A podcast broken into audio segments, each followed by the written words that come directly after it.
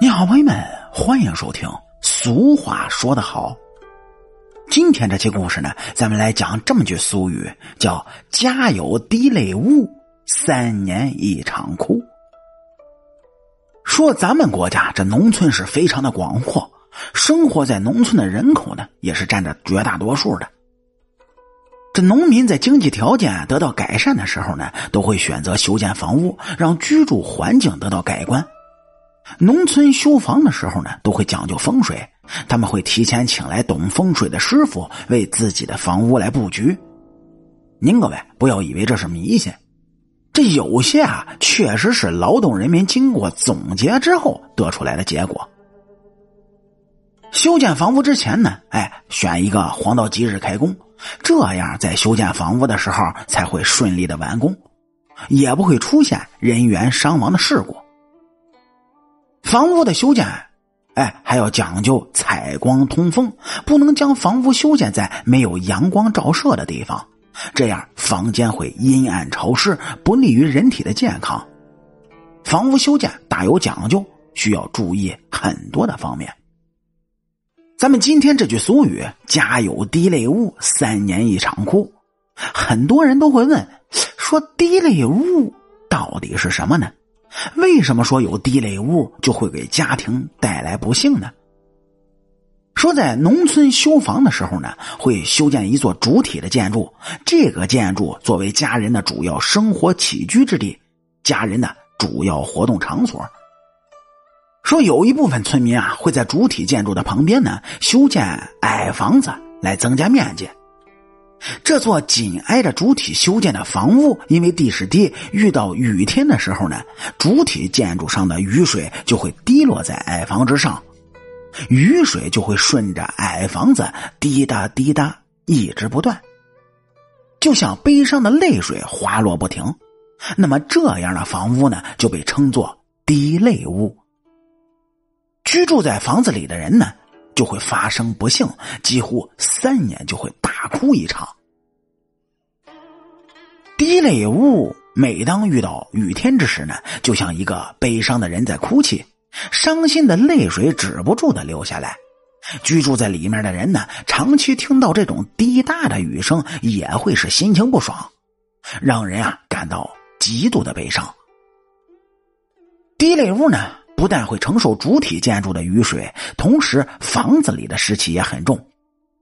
因为经常受到雨水的侵蚀，房屋环境潮湿，会影响人的健康。很多疾病就是因为身体受到了湿邪的伤害，所以才会生病。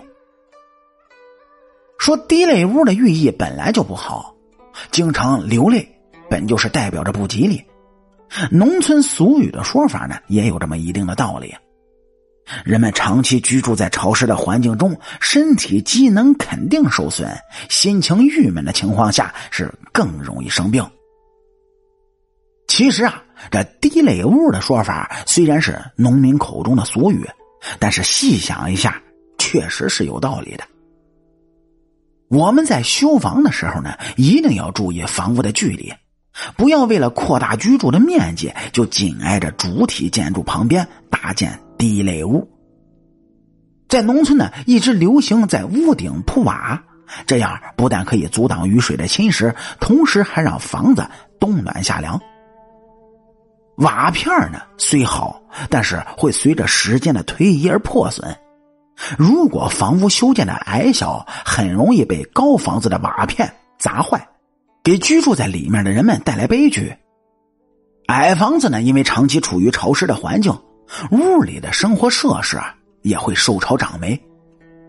霉菌呢会破坏人体的免疫力，让人们的身体受到伤害，从而就生了病。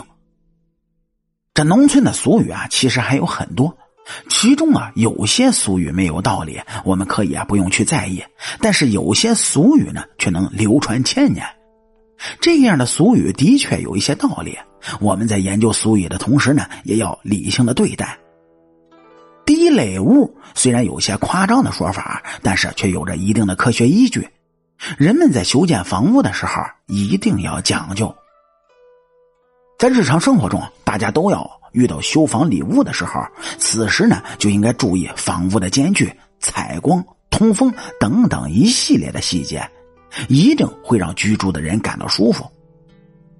人们只有在舒适的环境中生活，自然是身心愉悦，不会生病。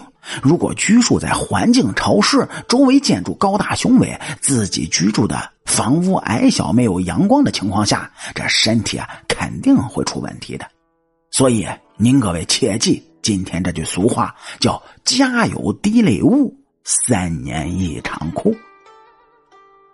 好啦，感谢您各位在收听故事的同时，能够帮主播。点赞、评论、转发和订阅，我是您的老朋友水白头。俗话说得好，下期咱们接着聊。